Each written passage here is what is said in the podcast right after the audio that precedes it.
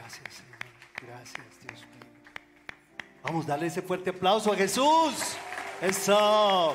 Están tímidos. Nada, nada. Acción de gracias.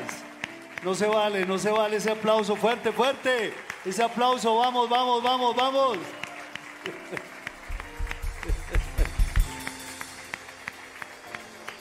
¿Quién como Él? ¿Y ustedes qué responden? ¿Quién como Él? ¿Quién como Él? ¿Quién como Él? Qué bueno, bendito sea el Señor. Padre, en esta, en esta tarde queremos suplicarte que seas tú manifestándote en medio de todo este auditorio, en cada, de corazón en corazón. Pídele a Dios que Él sea poniendo su mano de bendición, que Él sea poniendo su voz esa voz fuerte, audible, tierna a la vez, llena de amor que llegue a lo más profundo de tu corazón, quitando toda aflicción, sanando toda herida en tu alma, produciendo paz, paz, la paz de Dios que sobrepasa todo entendimiento, Señor. Que tu mano preciosa, Señor, traiga bendición, que sea trayendo sanidad a quienes estamos aquí, están en sus casas en el nombre de Jesús. Dile, en el nombre de Jesús, yo me apropio de tu sanidad, oh Dios de la gloria. Me apropio de tu presencia, Señor. Una presencia que, que me cobija, que me abraza, Señor, que me satura, Padre amado. Que seas tú mismo rompiendo toda cadena. Dile al Señor, rompe toda cadena en mi corazón, en los hermanos que están aquí conmigo, en cada mujer, en cada hombre, en cada joven. Señor, protege a nuestros niños y niñas en el nombre de Jesús, Espíritu Santo. Si usted cree que la presencia de Dios está aquí para traer sanidad y liberación, dale fuerte ese aplauso a Jesús. Y dile, Señor, yo lo creo, yo lo creo, yo lo creo, yo lo creo, Señor. Yo lo creo, Padre. Bendito sea, santo eres tú, Padre. Gloria a ti, Gracias, Padre Santo. Gracias, nuestro. Bueno, buenas noches a todos. Qué rica la alabanza, bendición. Ustedes estamos, ¿cuándo vamos a hacer un tremendo concierto de toda la noche? ¿Quiénes vendrían a un concierto, una vigilia? ¿Sí? Bueno, muchachos, ya saben, entonces, no podemos terminar el año sin eso. ¿Se le miden o no? ¿Listos? Bueno, un aplauso al Señor por cada uno de ellos. Qué bueno. Nuestros días de acción de gracias, como siempre, los adornamos de acción de gracias, de gratitud. La escritura dice que Dios nos ha entregado un reino inconmovible. Yo me puse a leer en estos días ese versículo acerca de lo inconmovible del reino de Dios. Un reino inconmovible no se mueve, permanece para siempre, es firme, es claro, es radical el reino de Dios. Y así como es un reino inconmovible, también ese carácter de su reino es un carácter para ti, dispuesto para ti y dispuesto para mí. Dios quiere que seamos personas, hijos de Dios, inconmovibles. ¿Cierto? Que aunque vengan las penas, las tristezas, las noticias, la adversidad, estamos nosotros cimentados en la roca de nuestra salvación, que es quién? Cristo, Jesús, el Señor. Por lo tanto, Señor, alzaré mis ojos a los montes. ¿De dónde vendrá mi socorro? Mi socorro viene del Señor que hizo los cielos y la tierra.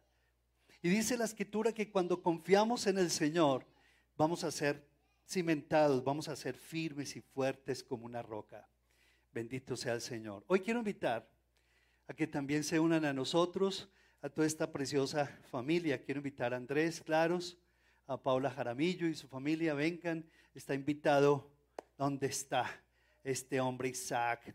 Isaac Claros Jaramillo. Vamos a invitarlos acá y vamos a presentar, hacer la presentación ante el Señor de su hijo, de su primogénito Isaac. Démosle, recibámoslos con un aplauso, por favor.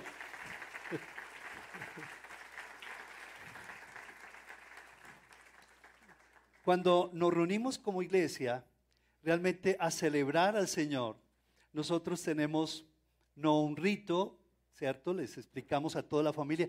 Todos los, los abuelos están acá, los primos, ¿cierto? Los tíos, ¿dónde están? Allí están, wow, qué grupo hermoso. Bienvenidos, sean ustedes. Bienvenidos, bienvenidos. Siéntanse en casa, por favor. No queremos nosotros realmente sino darle gracias a Dios por la decisión que ustedes dos han tomado. Vamos a hacernos un poco acá para que los de exacto, muchas gracias. Y darle gracias a Dios porque ustedes han tomado esa decisión firme y voluntaria. Aquí tenemos a los testigos. ¿Cuál es tu nombre? Estela ahí.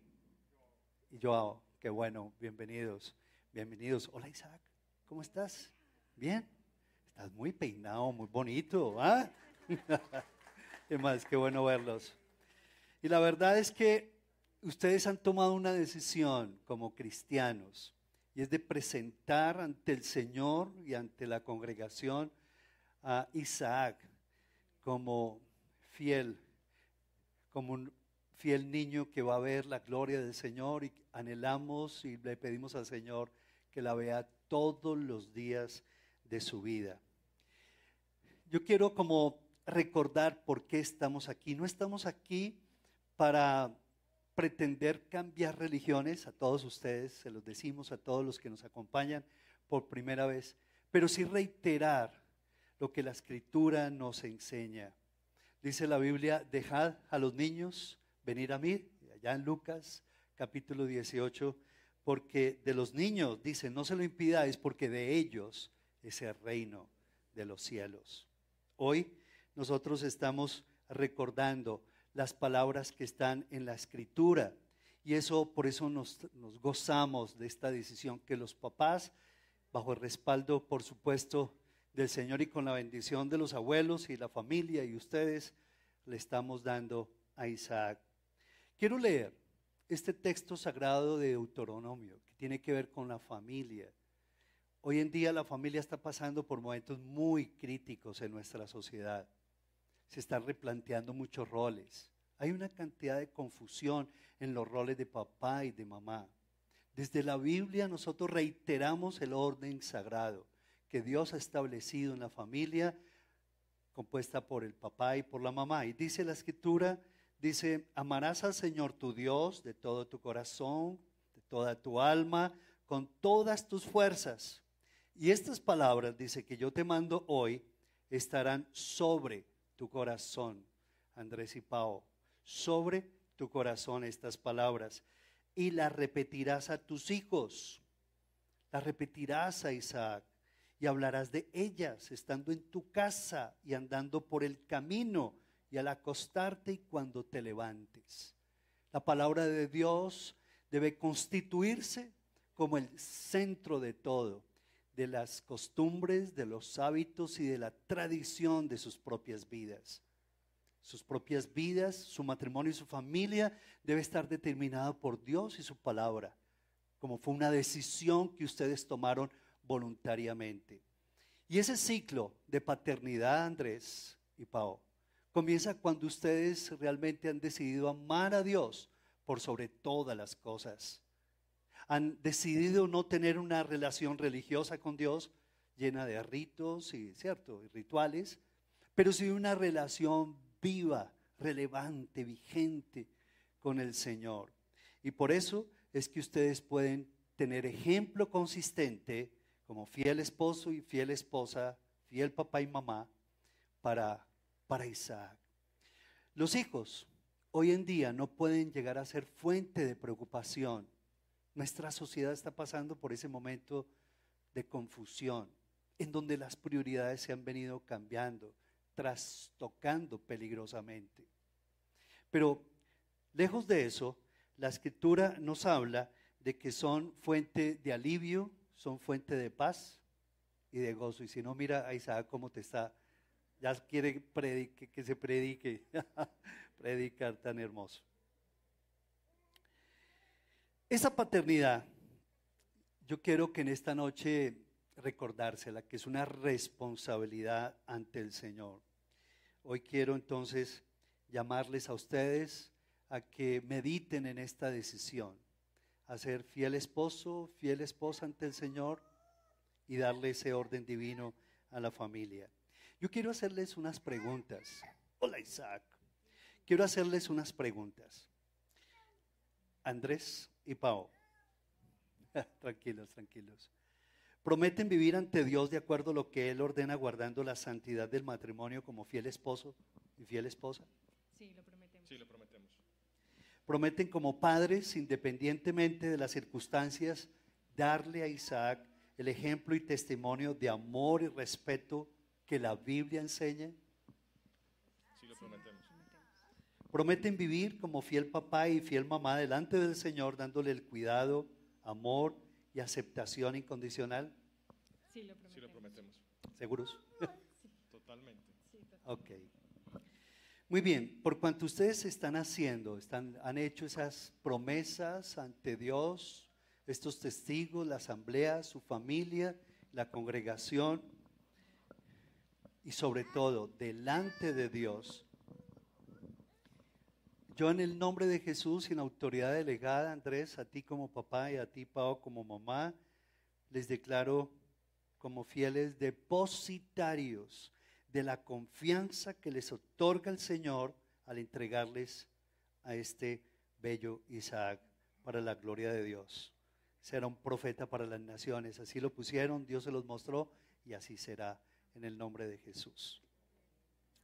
Ustedes serán responsables, son responsables directos de la educación cristiana y formación espiritual de Isaac. Yo en este momento quiero pedirles a ustedes como papás que le impongan las manos a Isaac. Impongan sus manos sobre su vida. Y quiero pedirles a toda la asamblea que se pongan de pie, por favor.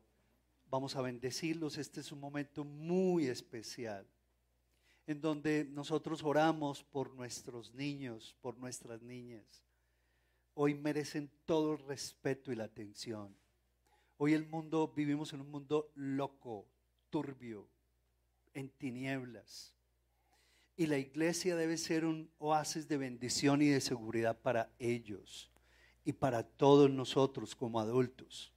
Para que aprendamos a reflejar el amor de Dios y a vivir en una sana convivencia de acuerdo a lo escrito en su palabra.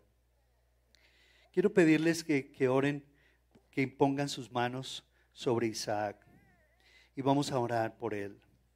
Padre, en el nombre de Jesús, estamos rogando que seas tú mismo poniendo tu mano preciosa de bendición sobre la vida de Isaac. sea el Espíritu Santo tomando tu cuerpo, tu alma y tu espíritu, Isaac, dándote paz, que la bendición del Señor te abarque en todo tu ser y que seas un niño que crezcas delante del Señor en estatura, en sabiduría, en gracia para con Dios y para con los hombres, Isaac. Y crecerás y serás fuente de bendición para todos.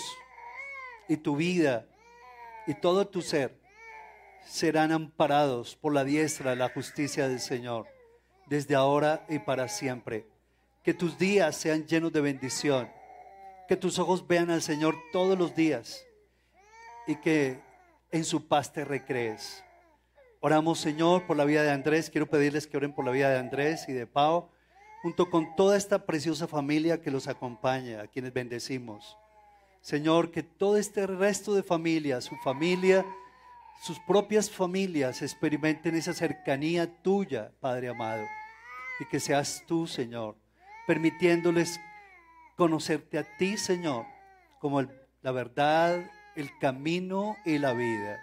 Y que tu nombre sea glorificado a través de la vida de Isaac y de esta familia hermosa compuesta por Andrés y por Pao, Señor, a quienes bendecimos en el nombre precioso de Cristo Jesús.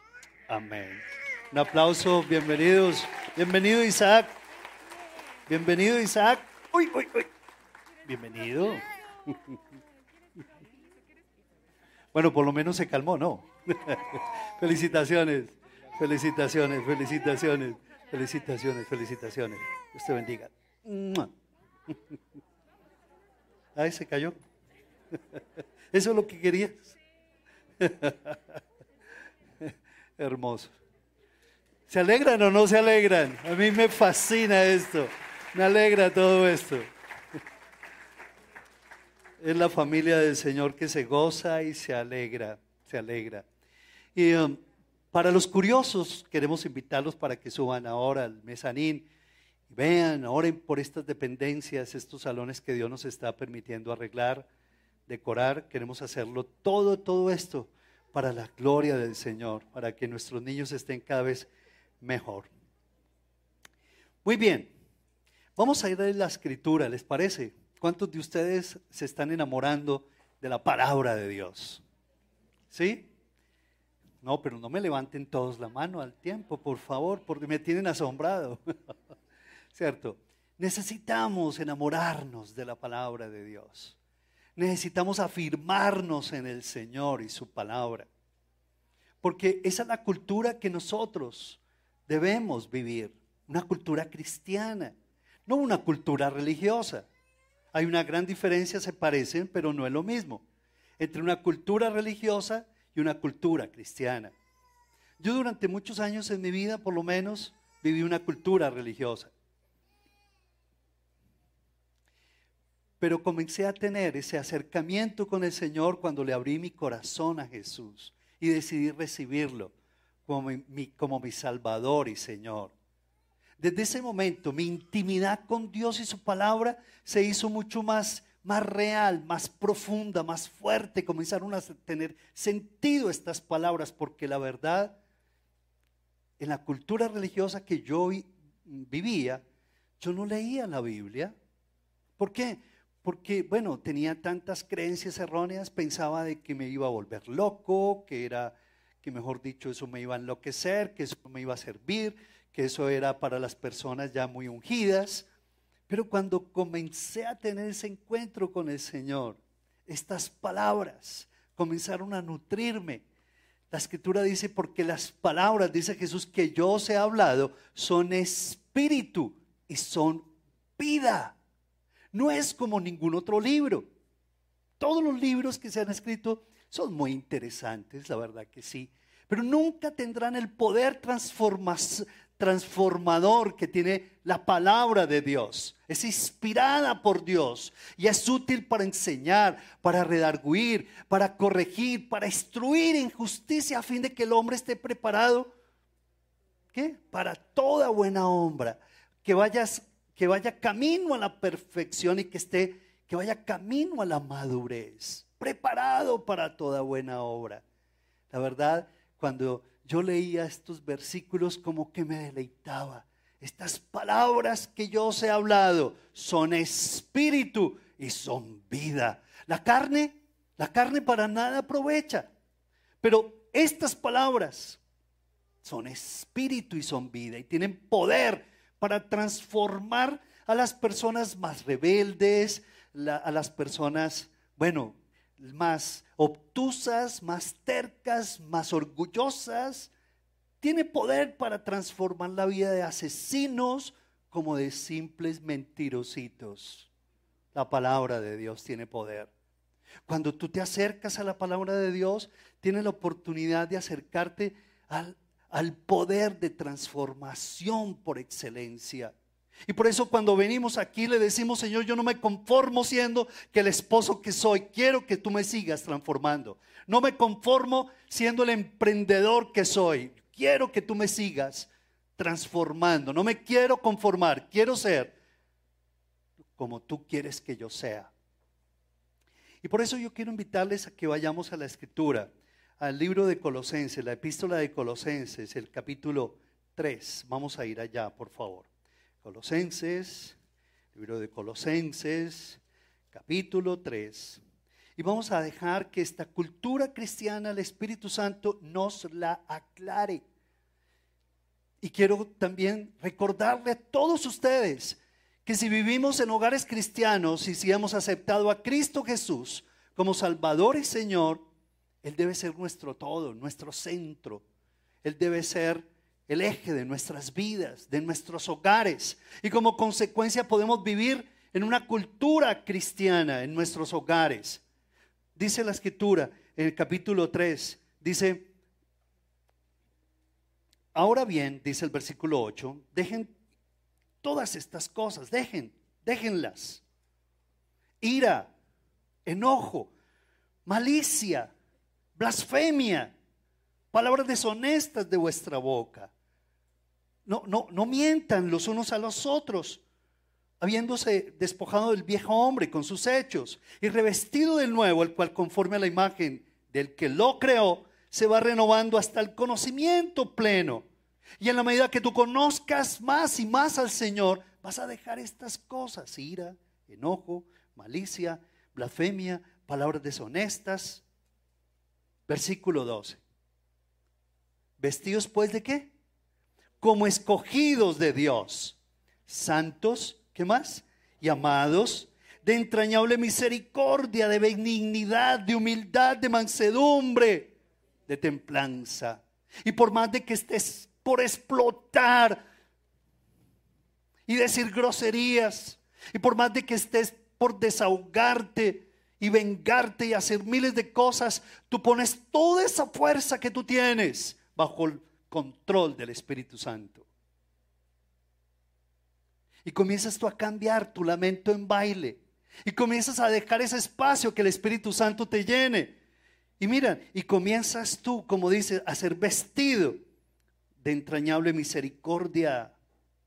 ¿Qué tal si viviéramos en hogares así? En Colombia vivimos realmente matándonos, hiriéndonos todos los días.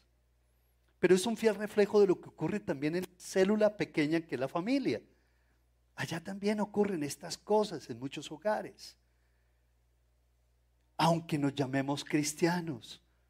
Y aunque nos llamamos cristianos, llegamos a casa, pero como que ese vestido no lo quitamos de ser cristianos.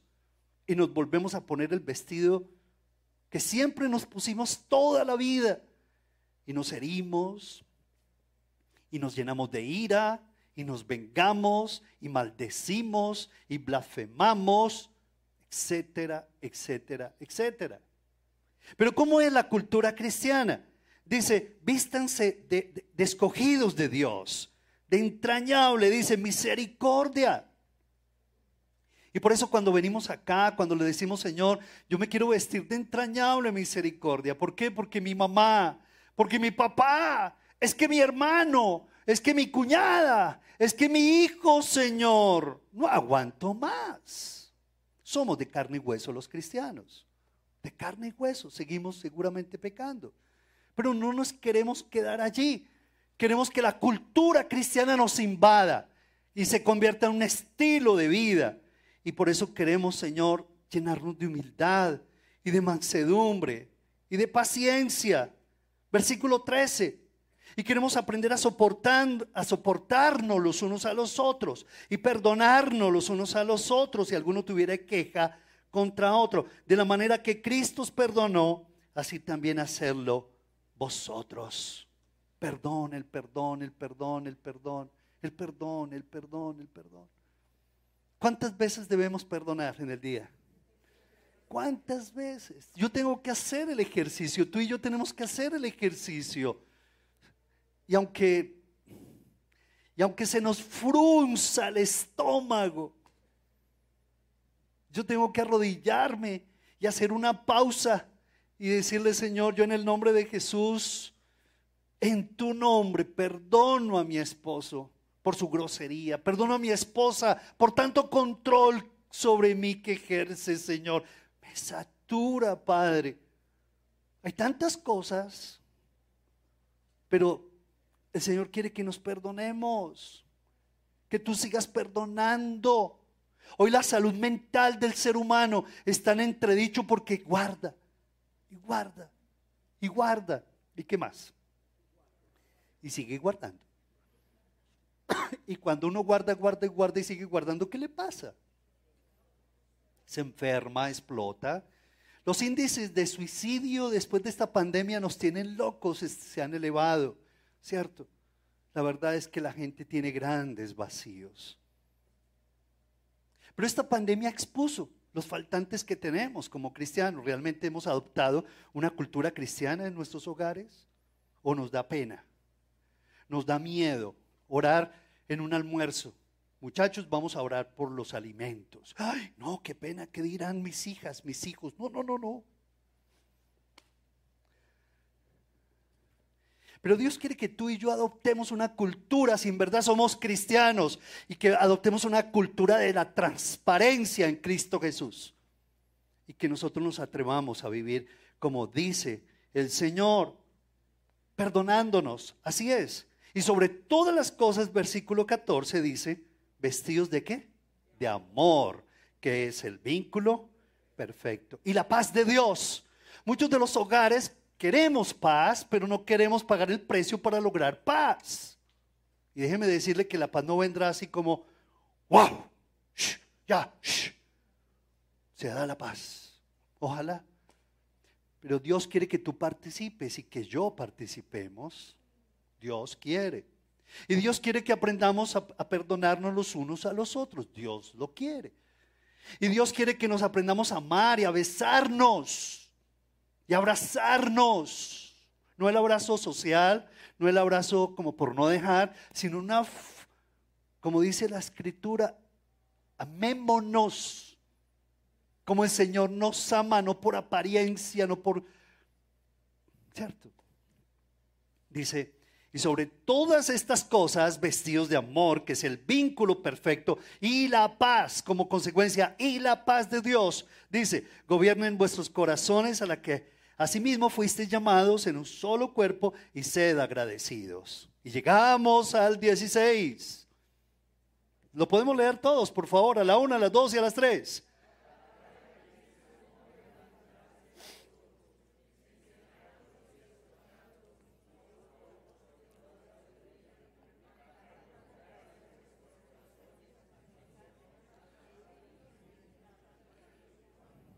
Así es. Todos decimos que somos cristianos. Cuando usted le pregunta a las personas que amamos, muchos de ellos, amigos, que si creemos en Dios, claro. Confiamos en Dios, ¡no! ¿Cierto? Pero la verdad es que la gran pregunta es, ¿somos cristianos, pero vivimos como tales? Y mire lo que la escritura dice, la palabra de Cristo la palabra de Cristo. More, ¿en qué? More en abundancia. More en abundancia. More en abundancia. Que nuestros niños entiendan que cuando vamos a orar, vamos a orar. Es hermoso, por ejemplo, cuando compartimos los alimentos con Pedro. Inmediatamente decimos, vamos a orar, y él hace así. Automáticamente, así. Y cierra los ojos y los frunce así todo serio, todo trascendental. Es una cultura cristiana. Y cuando hacemos el, el, mercado, ¿usted bendice el mercado o no? O usted se lo merece, usted se lo merece. O lo agradece al Señor el mercadito. Como decimos muchas veces nosotros. ¿Cierto? No, no, no puede ser. Hay que bendecir el mercado. No es tu plata, no es mi plata, es nuestra plata, la que Dios nos dio. ¿Ustedes sabían por qué hay escasez en tantos hogares y por qué el devorador hace fiestas con el dinero? Porque no compartimos un fondo común.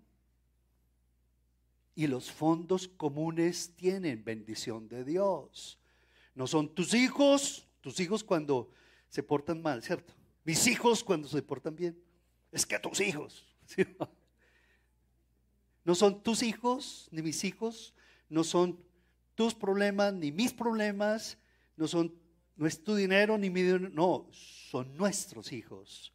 Son nuestros problemas. Vaya y que no, ¿sí o no?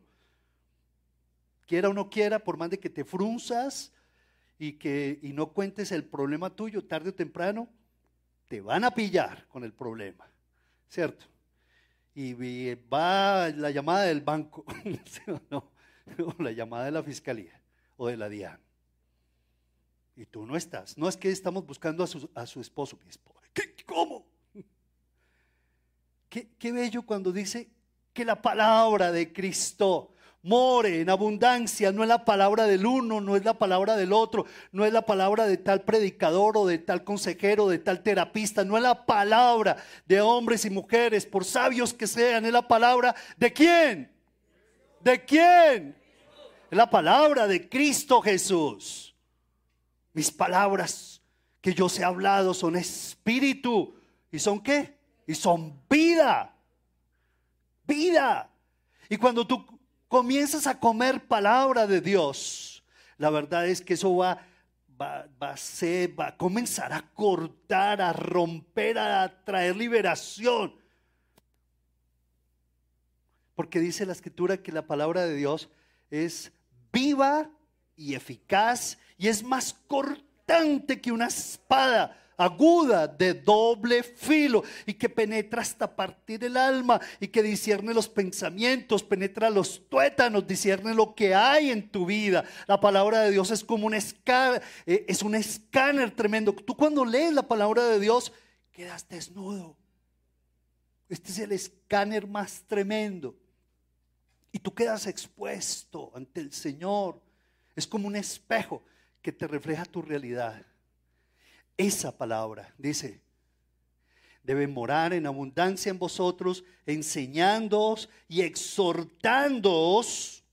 Nos toca, tenemos que aprender a, recordarnos las verdades con sabiduría, con la sabiduría de lo alto, que es llena de ternura, no de brusquedad, es llena de respeto, no de imposición. Que more esa palabra de Dios ex, enseñándoos, exhortándose, exhortan, exhortándoos unos a otros en toda sabiduría. Pero ¿qué más dice la cultura cristiana? Cantando con gracia en vuestros corazones. Uy, no, qué ridiculez, qué fanatismo. Pongan música cristiana también.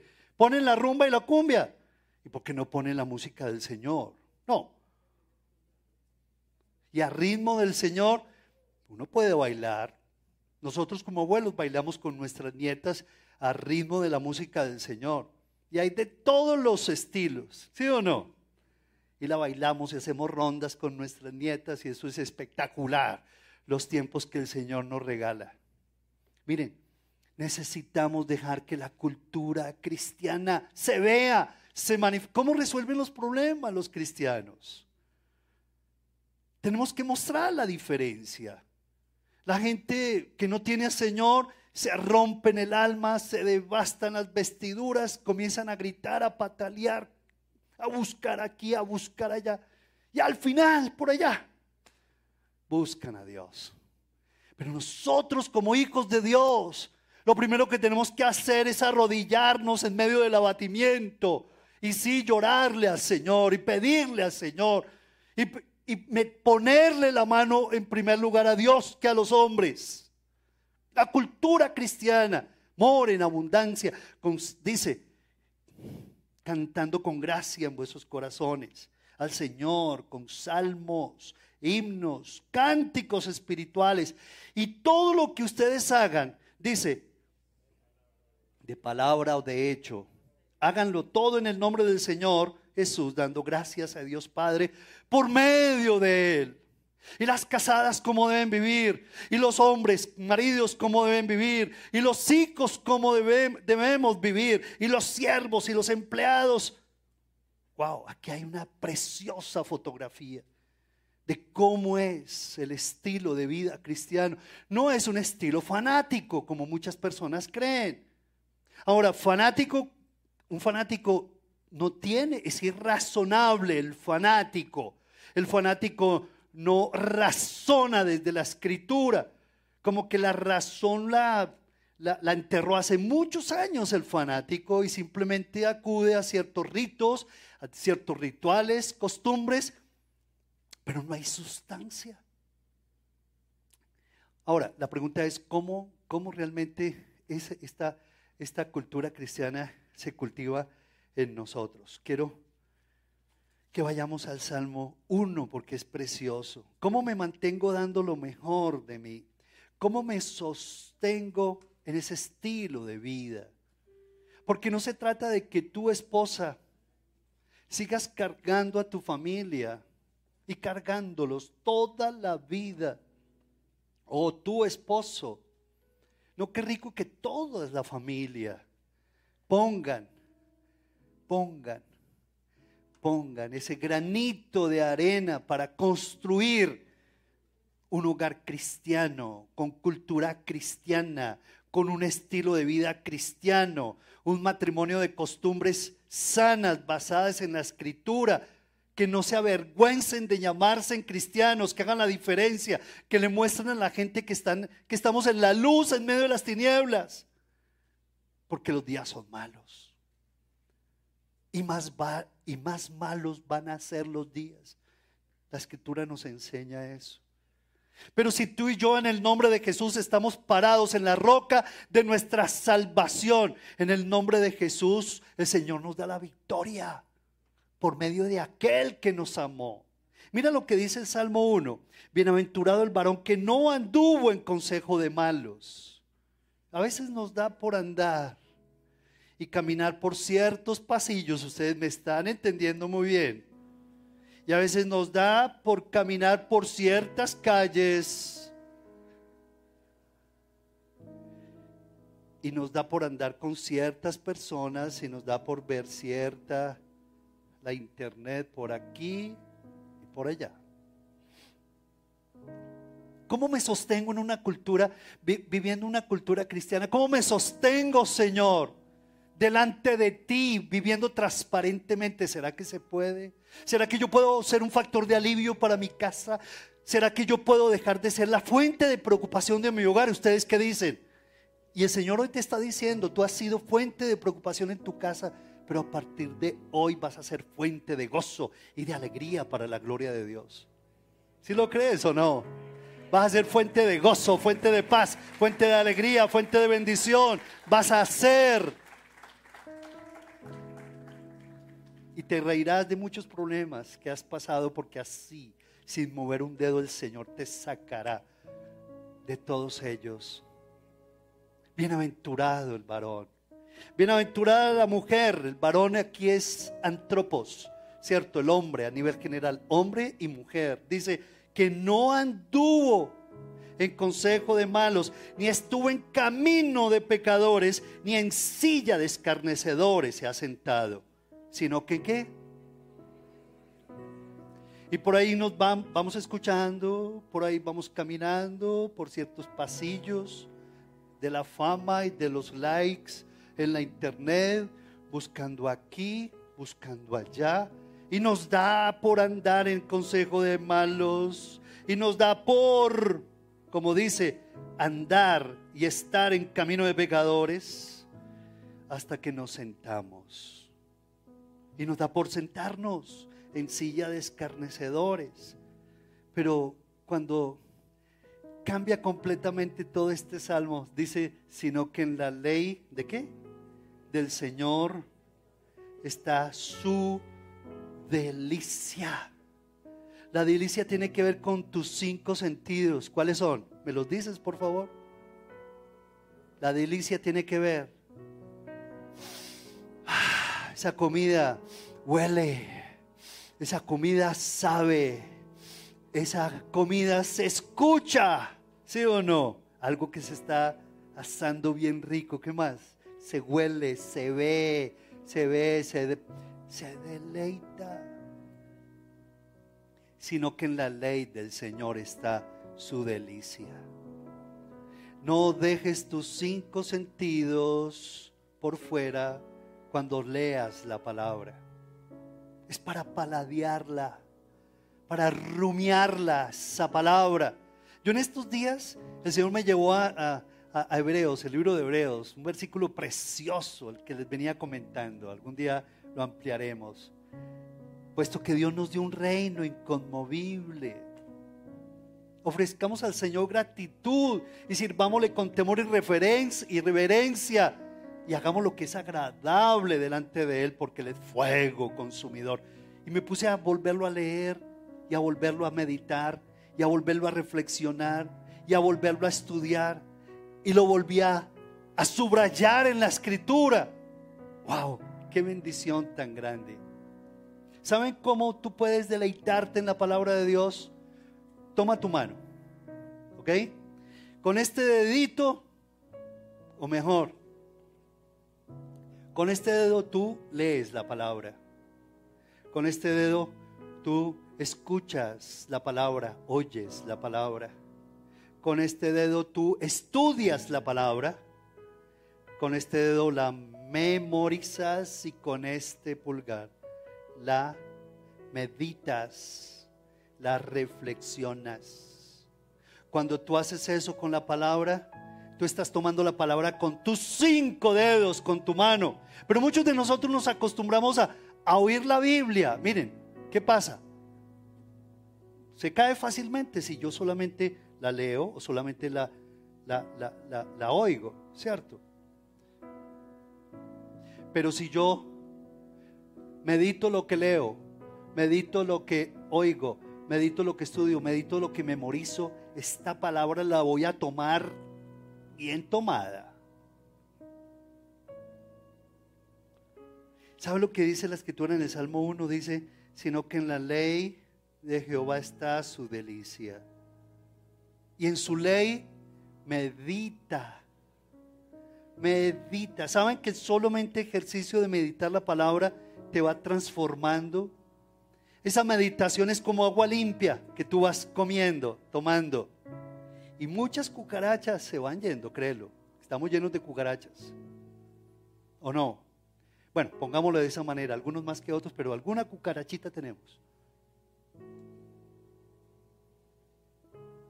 Dice, y en su ley medita de día y de noche, medita, medita. Yo cuando medito en la palabra de Dios, y cuando la estudio aquí y allá, y me consigo una concordancia, una Biblia con concordancia, y no leo, no sé qué significa tales palabras, yo voy a la concordancia, ah, y ahí encuentro los sinónimos de esas palabras. ¿Y dónde, en qué versículos de la Biblia está esa palabra?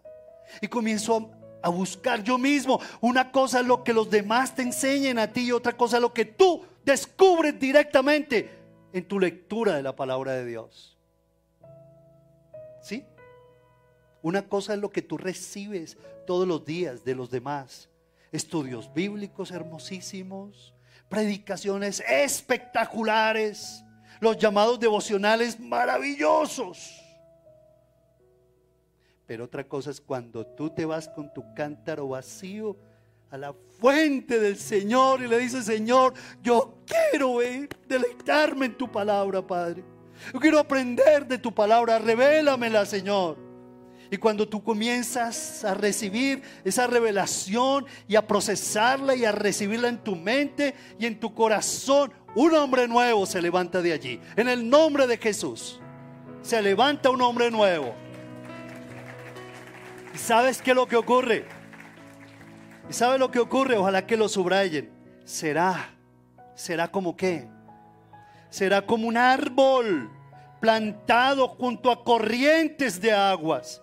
Que este mundo no tiene corriente. Sí, cada vez más será más árido este mundo, pero en el nombre de Jesús el Señor nos ha plantado junto a corrientes de las aguas. dice la palabra de Dios, cielo y tierra pasarán, pero mis palabras. ¿Y cómo termina?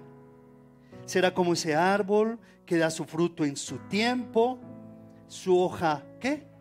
No cae y todo lo que hace prosperará. Prosperará. Prosperará. ¿A quién le gusta? ¿A quién de ustedes le gusta la prosperidad? ¿Les gusta la prosperidad? Si queremos un jugo de piña, ¿qué tenemos que hacer? Mínimo, que las rodajas de piña pasen por dónde? Por la licuadora. No te acostumbres a lo fácil. No, ve con tu cántaro vacío, como la samaritana. Y ve con tu cántaro vacío y dile, Señor, yo quiero llenarlo, mi cántaro vacío con tu palabra. Maravilloso lo de los demás, lo que te enseñan los demás. Espectacular. Eh, pero es recontra espectacular cuando tú solito ante la presencia de Dios con tu palabra te deleitas en el Señor. Eso sí que es recontra espectacular, recontra hiper mega play. Serás como este árbol plantado junto a corrientes de aguas, que su hoja no cae y todo lo que hace prosperará. Vamos a ponernos de pie y vamos a orar. Vamos a decirle al Señor, anhelo esa prosperidad. Si tú te quieres apropiar de esa prosperidad, levanta tu mano y dile, Señor, yo quiero esa prosperidad. No a mi manera, sino a la tuya. Levántala sin pena. O te da pena del Señor. No, no, no. Levantemos las manos, dice la escritura, sin ira, sin contienda, sin pena. Inicialmente, ok, listo, qué pena me da. Levantar las manos delante de mi familia, delante de mis... En fin. Pero en el nombre de Jesús aquí estamos, Señor. Queremos desbaratarnos, desmadejarnos en tus preciosas manos, Señor. Queremos que tú nos pastorees en tus brazos. Señor, queremos que tú nos enseñes a que en tu palabra esté mi delicia. Sí, no puede ser, no puede ser que tu delicia esté en un plato de comida, porque se te va a convertir en un plato de lentejas y sabemos qué ocurre. Cuando cultivas ese sensualismo, sabemos en qué puedes terminar. Por un plato de lentejas. No puede ser que tu delicia esté en el sexo, en el dinero, en el poder, en la fama. No puede ser. Ya estamos saturados de esos testimonios en el mundo entero. Dile, Señor, que mi delicia seas tú. Dile a Dios. Los quiero escuchar. Díganselo al Señor. Yo quiero, yo decido que mi delicia Sí, con todo respeto, tu delicia no puede ser tu esposa, tu esposo, tus hijos, porque como hombres somos finitos y pasajeros, pero el Señor permanece para siempre. Señor, yo quiero poner mi confianza en ti. Yo quiero que mi delicia seas tú, Señor. Eh, Señor, yo quiero deleitarme en ti, en tu palabra. Yo quiero meditar en ella de día y de noche porque quiero ser como ese árbol plantado junto a corrientes de aguas. Y Señor, y yo quiero que mi hoja no caiga. Y yo quiero, Señor, que todo sea prosperado, Señor de la gloria, porque estoy allí alimentándome junto a las corrientes de tu palabra, Señor. Bendito sea, Señor. Permíteme buscarte todos los días. Permíteme, Señor, aprender a leer tu palabra, a oír tu palabra, a estudiar tu palabra, a, memorizar tu palabra y a meditar en ella, Señor. Que yo no me lance al mundo todos los días a conquistarlo sin primero haber alimentado mi corazón y dejarlo conquistar por ti, Señor.